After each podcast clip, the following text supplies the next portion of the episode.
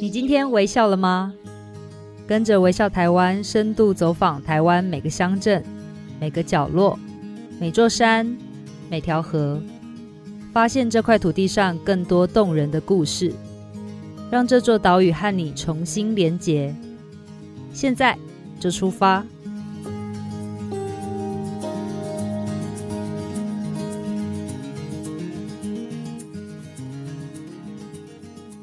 大家好，我是微笑台湾的总监李佩书。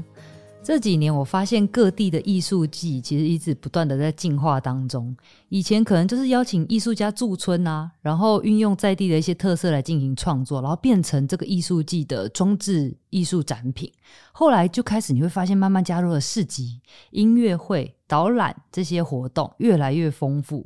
然后大概因为是期间限定的关系，所以如果不是在艺术季期间去，你可能也看不到。那最有名的，我想就是大家很最最熟悉的台东池上的秋收稻穗艺术节。池上的农夫们就说好，哪一块稻田要先收，然后把它收割之后就作为舞台，其他都就先留着。所以你到那边看这个音乐季的时候，你就会觉得哇，怎么可以留下这么一大片的稻田？这个就只有艺术节才做得到。然后另外呢，我也很喜欢屏东的半岛歌谣季。我记得我是在二零一九年的时候，在恒春谷。古城墙旁边哦，看这个演出《半岛风声相放伴》的这个舞台剧，哦，我真的看到有一点那个热泪盈眶诶，因为你可以知道说，诶，为什么会有恒春古窑？然后在恒春半岛生活的这些祖先们有多么的不容易，所以才写歌、写这个词，然后唱歌，就是他们情感最好的抒发。所以我其实会大建议大家哈，平常如果有有时间的话，就关注这方面地方。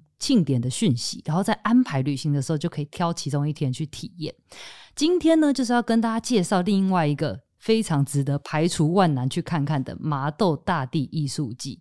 这个主题的名称很美，曾文熙的一千个名字。我那时候参加完一整天的导览行程之后，回去有好多冲击跟想法哦。那所以呢，我今天就特别邀请到我们麻豆大地艺术季的总策展人，同时也是台南艺术大学的龚卓君老师来跟我们聊一聊。欢迎老师。啊、呃，各位听众大家好，佩叔你好。老师，我那次去的时候，我们一起去七股。玩耍了一整天，是。然后我一直以为我是去吃鹅啊的，你知道吗？我想说，哎、欸，怎么后来变成一个这么样知识型的旅行，然后带给我非常多的体验跟冲击。那我们先呃来聊聊这个艺术季的缘起好了，因为这个艺术季很不简单。哦、你其实算是策展了三年之久，对不对？对，是花了三年的时间。嗯，那为什么那时候会用曾文溪？这个角度做切入，因为大家就觉得哇，曾曾文熙好像就是地理课本上面的名词啊。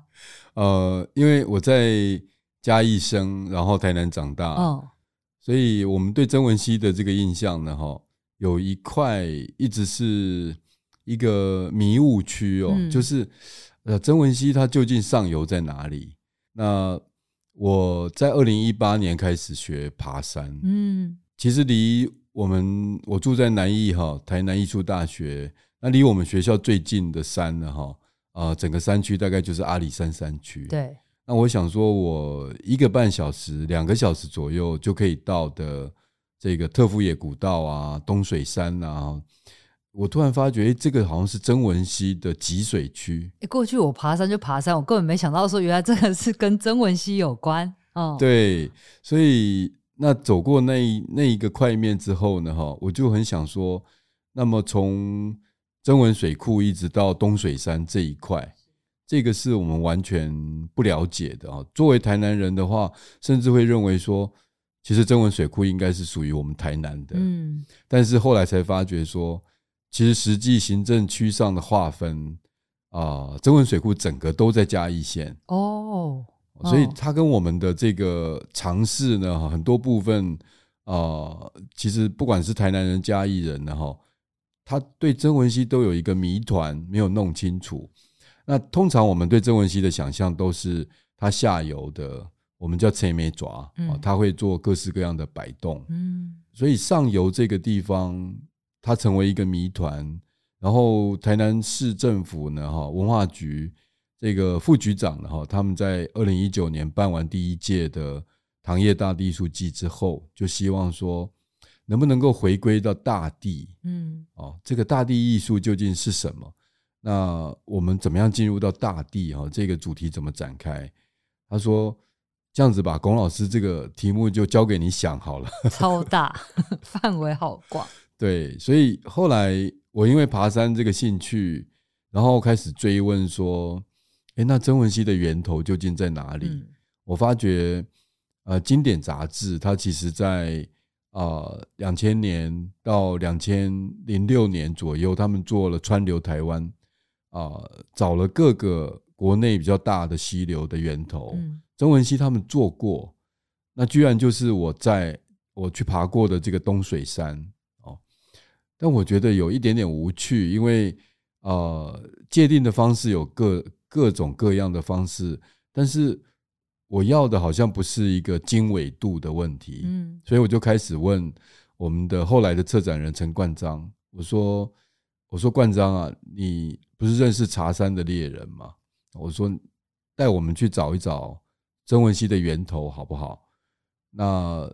陈冠章就开始问了巴苏亚啊，在茶山的哈，我们的这个年轻猎人。那巴苏亚说要讲源头，应该要北边一点哦，所以的确是在东水山那边。但是他介绍我们认识达邦的猎人，嗯，就是安孝明，所以我们就跟着巴苏亚去找了安孝明。就从这样子的一个开始，我们开始走这个啊伊斯基亚纳这条中文溪上上游比较重要的支流啊。伊斯基亚纳，我每次听到这个名字，我都觉得好美哦。这是什么意思？啊，伊斯基是周语里面的雄鹰的意思。是。那么伊安娜就是他们某一个地方，它就会叫伊安娜。嗯。所以伊斯基亚纳就是雄鹰之地哦。那雄鹰之地，它有一个有趣的故事，就是啊，过去传说有一个年轻猎人，他第一次出去狩猎，他就看到这个西边有一团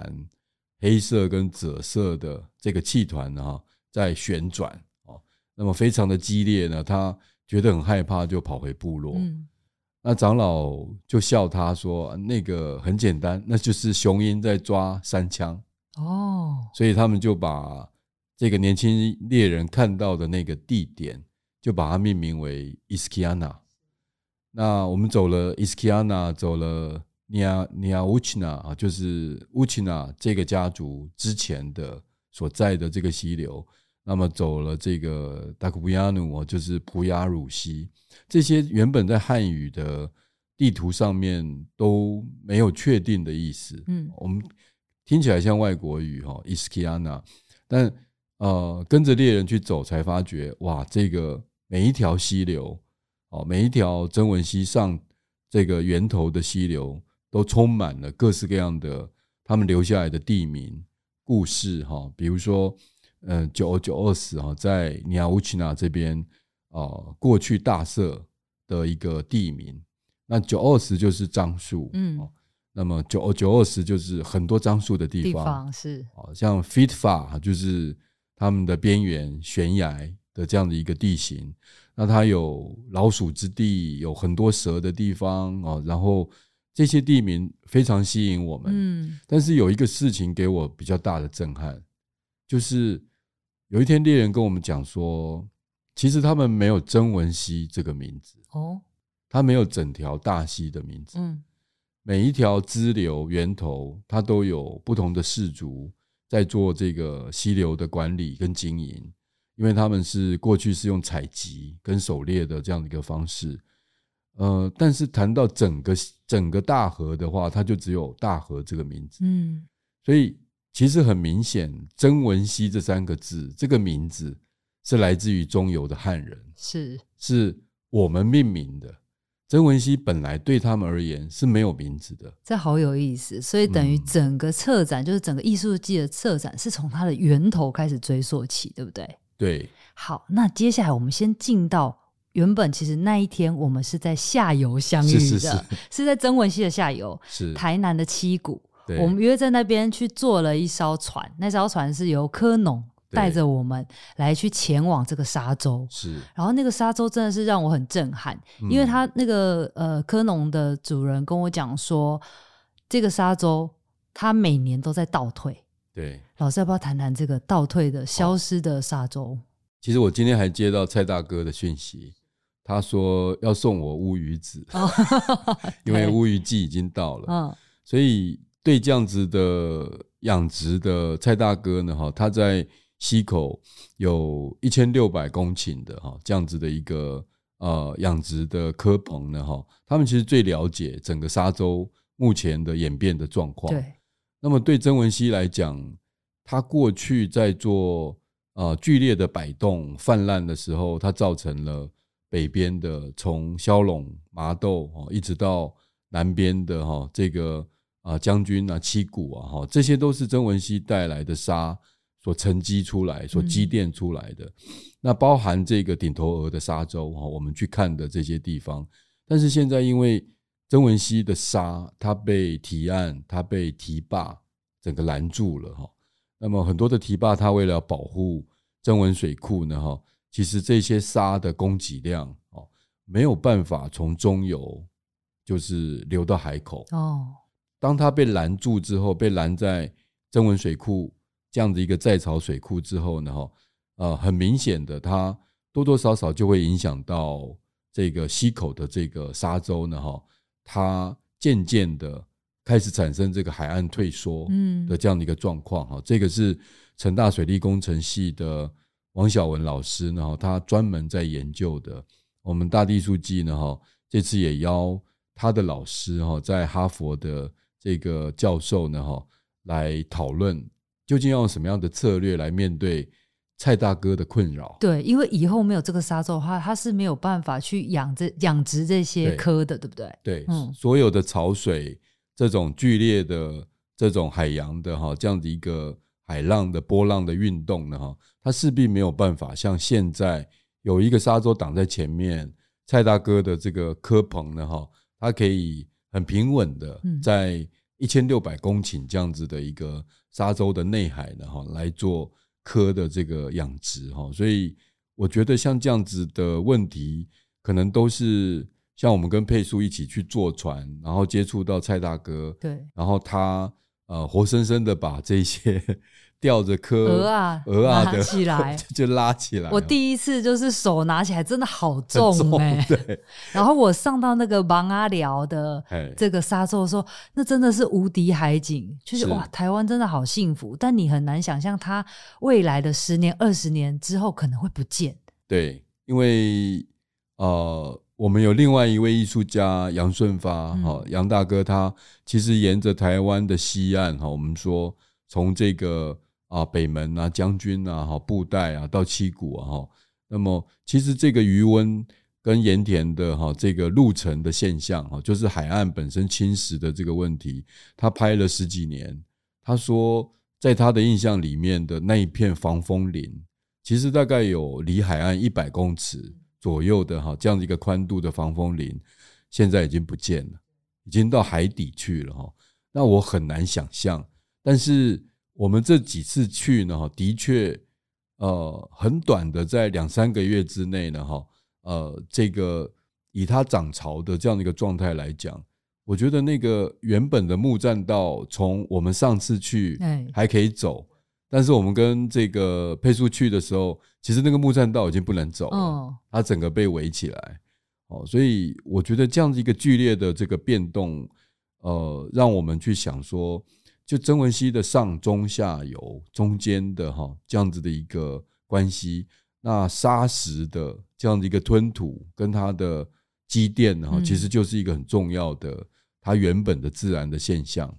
所以，其实，在当天的这一个。冲击就让我知意识到，老师为什么说这是一场倡议型的艺术季？那老师是不是来跟听众朋友聊一聊，到底什么叫做倡议型的艺术季？好，呃，我先讲一个一个故事哈，就是纽西兰他们在二零一七年哈，其实通过了一个啊法案，就是把一条溪、一条河叫做 Wanganui 啊，变成一个法人。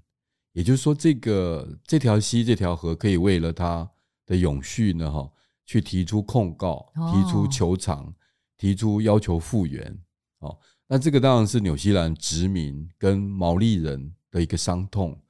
那么今天呢，哈，呃，我们是否可能对整个曾文溪啊这样子的一个流域呢？哈，它上中下游的关系，去提出一种新的想法。嗯，哦，因为以纽西兰的例子呢，哈，它慢慢的将溪流流域的问题变成当地的住民跟政府开始共同治理这个溪哈。那么在现在的极端型气候哈，呃，我们说从八八风灾这种去年啊曾文水库的大旱灾哈，到突然几十天之内水库又满了哈，嗯、那这样子的一个极端型气候、强降雨哈，这种啊这样子的一个状态，是否需要更多的啊在地居民参与到整个溪流的整治哦？那过去我们都会认为说。啊，这是专家的事情啊，这个是政府的事情。对，但是整个世界的趋势呢，哈啊，包含整体的这样的一个生态的发展的问题呢，哈，它已经走到了一个新的可能性。嗯啊，这个新的可能性就是像纽西兰的这个做法，它其实就是啊，毛利人跟政府开始共管这个旺嘎努伊这条河。那么在呃欧洲，他们年轻人也组成。北海议会哦，北海议会不是我们想到北海，大概就想到北海鳕鱼相思，但是北海真的鳕鱼呢？哈，嗯，它的鱼口已经快要濒临灭绝，有这样子的一个危险。嗯，所以北海的这个海平面上升，然后它的呃海洋的污染，然后它的这种鱼类鱼口的这样的一个生态的平衡呢？哈，其实。是不是有可能由这个大家组成一个议会呢？哈，是代表这些鱼，代表这些海水，嗯，代表这个海里面的哈其他不同的这个生物来说话。好，所以以这样的一个趋势呢，哈，那么欧洲人他们设计的一种做法叫万物议会，嗯。我觉得这个很有意思，哦、就是因为那些石头不会说话，河流不会说话，是，但是人类有没有办法在跟他们相处过程中体会到他们的需求，是，或他们现在在求救，然后我们代替他发声。嗯、对，那因为过去很多专家的研究呢，哈，都会被锁定在他们的报告里面，嗯嗯嗯，那么也只有政府相关的单位，他们从一种有限的或是有前提的角色哈，才会去关怀这些报告。那我觉得，就一般的公民或是公民团体，今天如果能够去参与这样子的一个溪流的生态的关注的话，呃，其实毛利人他们奋斗了四十多年，才过了这个法案，嗯，才成为世界第一条法人化的溪流。那我觉得对。曾文溪这一条全国水资源利用率最高哦，它中游还有这个全国最大的曾文水库的这这样子一条溪来讲的，哈，呃，我我们会希望做这样子的一个倡议，就是让一般的市民、小朋友、学生都来关心啊，这这个溪的未来。我觉得这是一个很好的开始。待会儿我就要请老师跟我们讲两个有趣的故事。那待会儿再回来喽。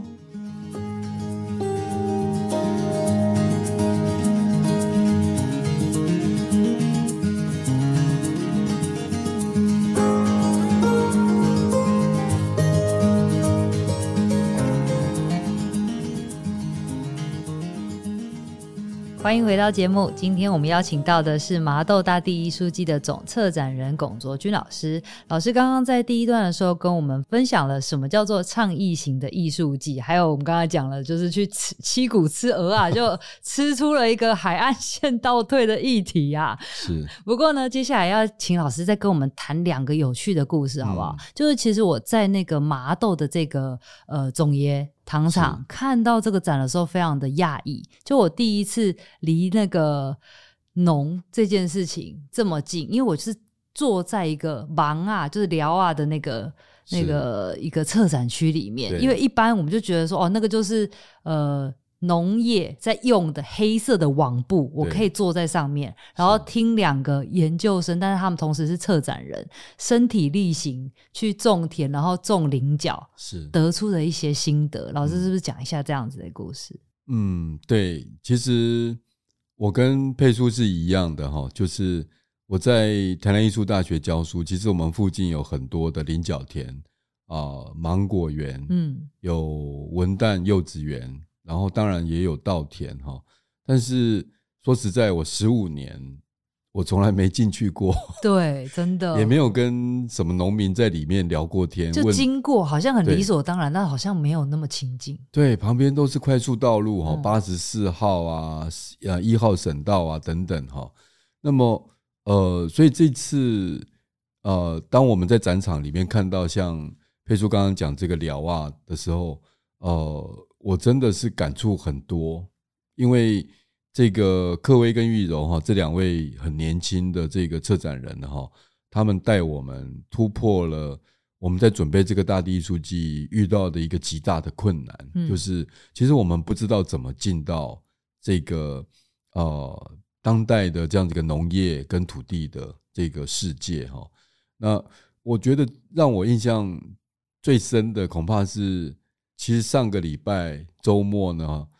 呃，科威跟玉柔他们办了运动会，大地运动会是哦，其实是我们前面收了三次的菱角，哦，我们叫做山水的这个菱角。那其实菱角是我非非常喜欢的食物，我也是，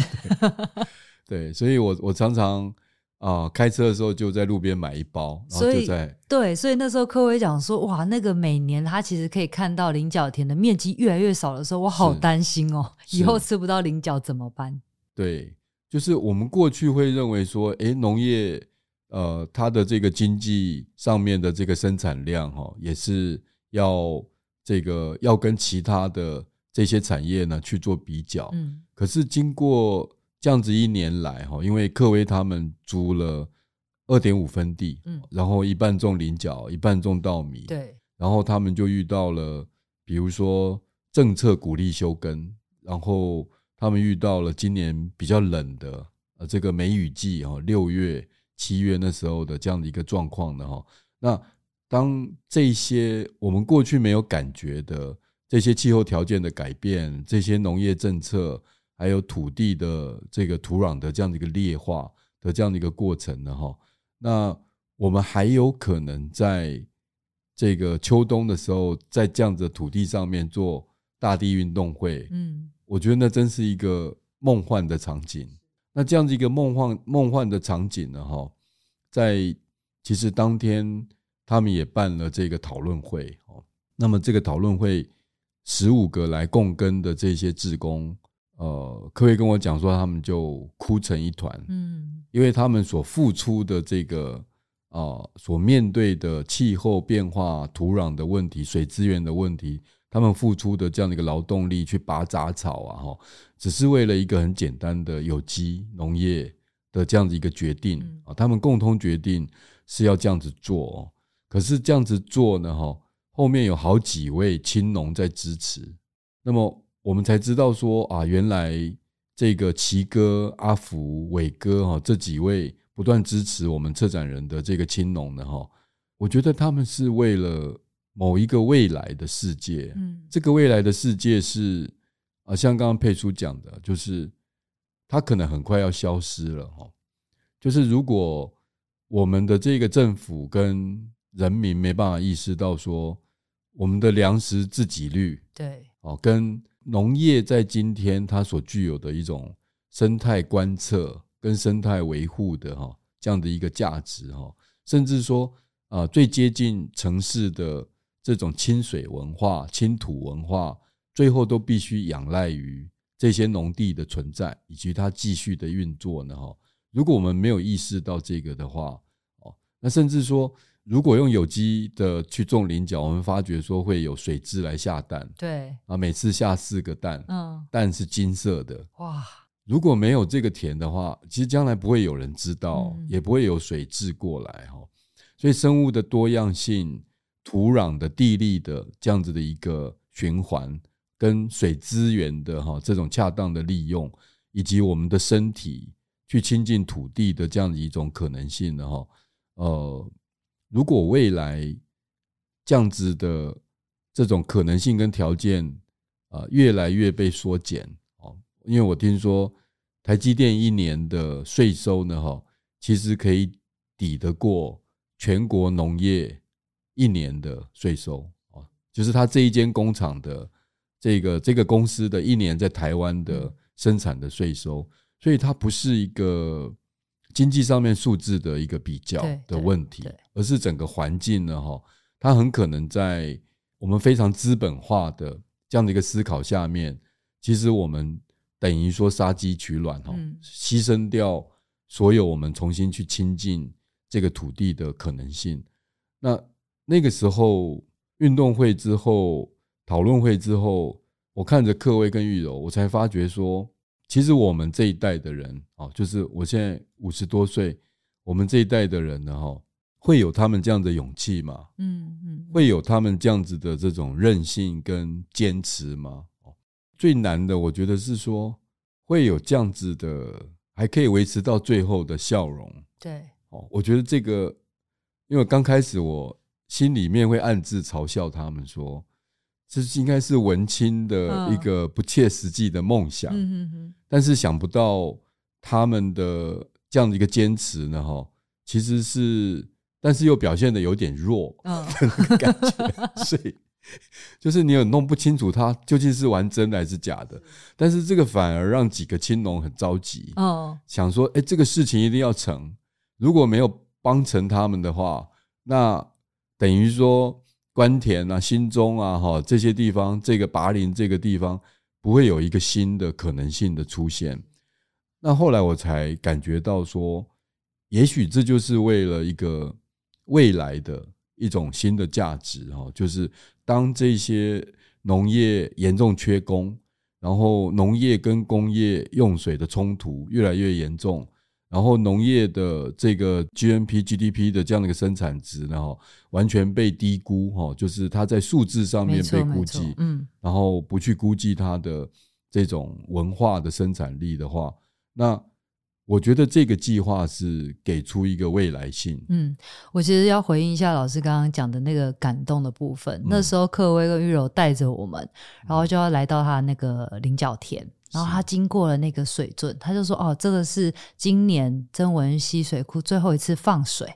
然后我们就蹲在那个水圳旁边，嗯、用手嗯去摸了一下那个水。嗯、我不知道为什么，我觉得那个那个感觉跟以前不一样、嗯、啊。水就是水啊，可是当我知道。它是从曾文溪这样一路流过来的，嗯、然后去灌溉我们这一片土地的时候，那个感觉完全不一样。嗯、然后克威跟玉柔明明就只是很年轻的，就是策展人，但是我问他们什么都问不到、欸。哎，我说那个那个菱角要怎么选？他说有分顶呢。嘎劲耶，对，然后顶呢，就是我们讲的，呃，吹起来比较好吃，因为比较松，然后它就是比较成熟的。啊，劲也就是比较年轻的，所以它吃起来比较脆口。哇，什么都问不到，就知道哇，他们真的是用用心，然后用生命的力量去呃灌溉这这个田，然后他希望把他的这个获得未来可以有一些什么跟大家做分享，然后这就是老师刚刚讲的对未来的尝试的可能。嗯，好，那接下来我们是不是请老师谈谈，就是其实这个。这一个题目让我非常，应该是说让我注意到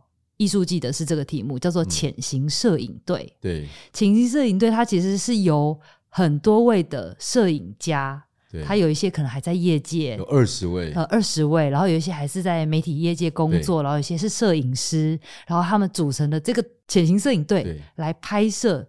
曾文溪这条溪流。呃，这个计划我在。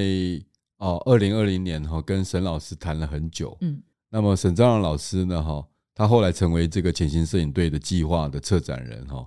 那其实他非常审慎哈，因为我跟他谈了说，呃，法国人呢哈，他们在欧盟的啊国土变动的这样的一个阶段呢哈，他们策划了一个跟国土的摄影有关的一个大型的摄影计划。那但是后来激起了年轻一辈的摄影家的反弹，就觉得说啊，你们老一辈的哈，根本就照本宣科哈，然后跟国土规划局的这些地图呢哈，这个符合率到达百分之九十五以上，那你们为什么要拍这些东西哦？是，所以他们在一个很反叛的心理下面，就说，那我们来做一个呃流动国土、液态国土哈，就是 Territoire liquide 哈这样子的一个计划，但是它是。不拿任何国家补助，然后秘密进行。那有两个 tutor，嗯，有两个 mentor 是每一个人计划只是单线跟这些老师联络，然后每隔一个月或是一个半月就把他计划的进展拿给啊这样子的一个计划主持人，然后跟他们讨论，这样累积了大概十年。十年，对，所以他们在呃二零一零年中期之后开始发表这个流动国土的哈这样的一个计划哈。那我自己被这个计划呃感动，我觉得，那我又想一下说，哎，的确，呃，我们除了一九九四年张兆航老师这个编的《看见淡水河》哦，当然，呃，曾文熙也有一些老师拍摄，然后像这个陈其榜哈，那但是呃，《看见淡水河》它有很多现成的这些旧的历史照片。哦，那也有当时的一些污染，那也有哦，台北县当时要整治这个淡水河的时候办的一些呃艺术节呢哈，所呈现出来的这个照片。但是台南的这边的曾文熙啊，比较偏向沙龙摄影哦，就是你看到有瀑布啊，有水啊，美美的这样子，美美的。嗯，但是呃，有没有可能更开放的做一种自由摄影啊，让啊一群。这个潜行摄影队去想象、去探索哈，整个溪流流域里面，他们觉得值得探索的问题是啊。结果做了一年多，沈老师呢哈，他非常负责，他下来，我觉得应该超过一百次吧。我经常就看他突然哎，就出现在麻豆，突然又出现在曾文水库，突然出现在这个达邦特富野哈的这个周族的。他们的部落里面了，哈，其实都是为了去照顾，然后为了去跟这些不同的这些摄影计划，二十个摄影师呢，哈，他们分布在不同的点，有些进到水库，嗯，有些拍水库上面的风景，有些拍水库下面的这种生态，好，所以呃，从这个陆海空这三 三个层面呢，哈，然后到整个流域里面这种。比如说嘉南大郡哈，它的这个末端有好几百位涨水工，对，涨水人，哦、我觉得这是太太特别了。那这个涨水工、涨水人，我们平常看到看不到他们的工作。嗯，在二零二一年其实大旱的时候，我们也想要去找这些涨水人哈，但是他们说他们现在没工作，嗯，所以我们访问他也没有用哦，所以。沈老师他们的摄影者就锲而不舍哦，在这个今年哦找对的时间了哈，他们正在有水在运作的时候呢哈，那这个涵盖了这个江南平原啊十万亩的哈这样的一个农田的啊每一个水稻的末端，我们就想象有好几百个不同的这些涨水人哈，他们在排解纠纷，他们在疏通。被塞住的哈，这些水圳哦，就这个水今天要先经过谁的田，然后再到哪里去，他们都是要计算好的，都要计算好。哦、然后有时候他们会计算错误，说啊、呃，这个哪一家应该收得到水？对，可是他可能从上游流下去之后被拦截，到中间就被拦截掉了。嗯，那这个时候啊，涨、呃、水人他就要去。了解这个状况，要去做协调。那甚至可能有时候会有一些台风来了被堵塞的状况，或是啊偷水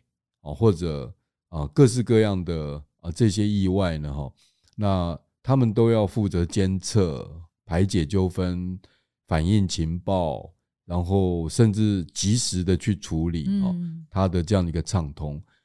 那这个他们的面貌究竟长得什么样？对，他们在工作的状况究竟长得什么样？哈，那这样子的小人物啊，沈老师非常强调说，其实没有人为他们做素描，没有人为他们立肖像。嗯，哦，那这样子的小人物呢？哈，他们在风雨最急、水最大的时候，其实就是他们一定要出动去寻水啊，去寻水圳的。这样的一个时候呢，哈，那我常常被这样子的呃，潜行摄影队呢，哈，他们选择的这样的一个主题啊，所触动，因为我们永远不知道这些人在哪里，对，除非我们特别去找，可是特别去找，我们也不知道该做些什么。另外，就是在潜潜行摄影队的二十个啊这个主题当中呢，哈，陈博弈的这个地质纪念碑呢，哈、嗯，其实它造成我们前期到后期一个很大的一个影响。那这个影响是我我们从来不觉得我们会跟水利署长会谈上话，从来不觉得说会跟国内的啊这个堰塞湖的专家啊，其实是国际的很重要的专家呢哈，比如说陈树群老师，我们跟他谈得上什么话嘛哈？跟成大水利工程系的主任老师，呃，究竟会有什么关联？当然，就大地艺术季来讲，我们也很想这样做，嗯但是我们要谈一些什么呢？哈。那没想到艺术家他可以达成这样子的一个召唤，跟这样子一种勾连，就是陈伯义他拍了一系列的啊，就是在曾文水库上游达邦附近的哈这个拦沙坝。哦，那个我好震撼哦！是，它真的让我看到我们应该要对大自然多么崇敬的那个力量。嗯，是，就是在三四十年的哈这种啊整个。曾文溪的它的啊、呃、溪水这种溪石的哈这样的一个滚动磨石跟冲击下面，它居然可以把一个厚达好几公尺哈高度这个大概到十六到十八公尺高的这样子一个大型拦沙坝呢哈，把它切穿。对哦，那这样子一个切穿，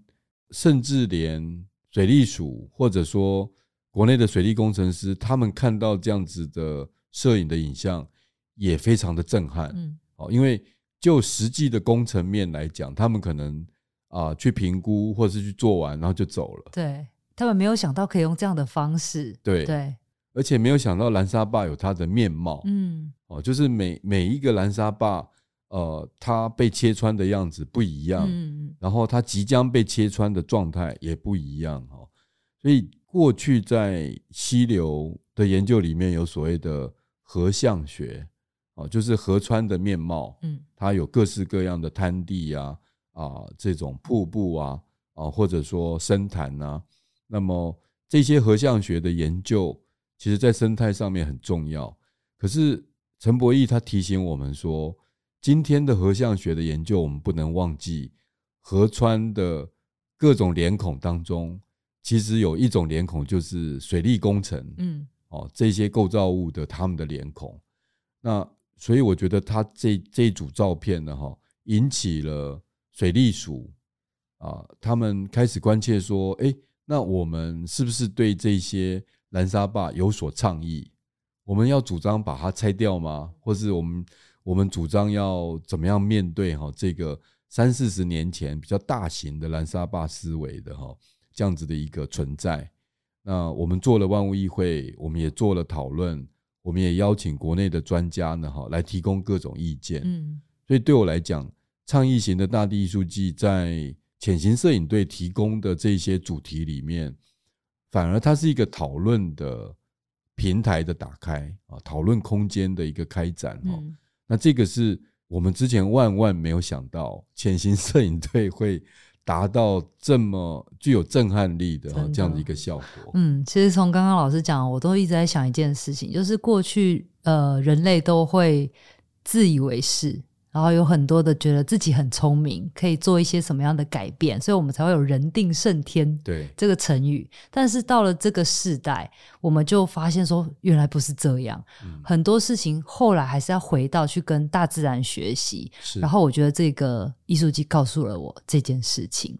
那最后，我觉得呃，一定大家觉得很想要眼见为凭，是不管是说，哎、欸，真的可以来到七股，或者是来到这个潜行摄影队的每一帧照片当中看他的故事。老师是不是可以跟我们讲一下？因为我知道大地艺术季会在一月二十九号的时候结束，在一月二十九号之前，大家都可以来到我们的三个展区看看。老师是不是帮我们安排一下行程？有什么推荐？好，我的推荐呢，就是第一个。啊，我建议大家可以到总爷艺文中心哈，这是我们的主展场，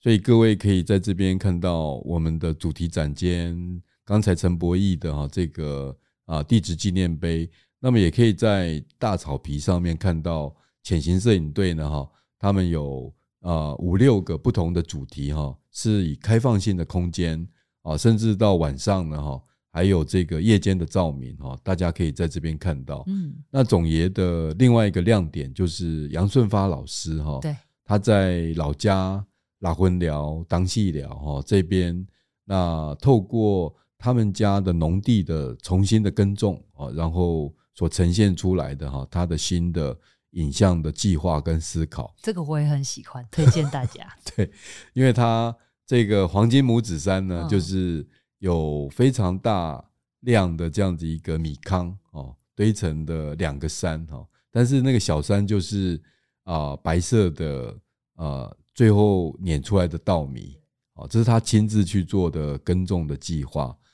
那另外草皮上也有呃超过二十五万个竹片啊。啊，所编成的刘泽安的这个醒他哈，这个竹鹿的这样子一个编造呢哈，这个是跟他对西拉雅文化、对梅花鹿呢哈，引领台湾进入到巴达维亚的航路哈，贸易的这个梅花鹿皮的哈这样的一个历史去做的一个手工艺的这个回应哈，那可能它是国内现在最大以竹编的方式呢哈去构造。啊，这种写实性的动物哦，那那个姿态非常特别，所以我很推荐大家去看。那在呃废弃的总爷国小的操场，其实也有潜行摄影队呢哈，他们对啊在空中空拍，还有在水下去拍曾文溪的哈这样的一个对比性的设计呢哈，呃，我觉得非常的特别哈。那接下来。啊，如果各位是在礼拜六的下午的话，我非常推荐各位到拔陵工作站啊，对，好棒！那个在一个呃慈呃是什么慈林宫吗？呃，慈安宫，慈安宫旁边，慈安宫的广场。对，那事实上慈安宫呢，哈，它原本就是从这个拔陵工作站的这个宫厨，嗯，哦，那其实是从那边长出来的，啊，原先。这个庄头就是这个宫庙，这个这个宫厨哈，那但是后来经过二十年之后，长出了慈安宫，长出了这个庙城。嗯、那我们大地艺术季啊，在这边主要呈现的是对啊各种植物啊以及各种食谱的这样的一个采集哈。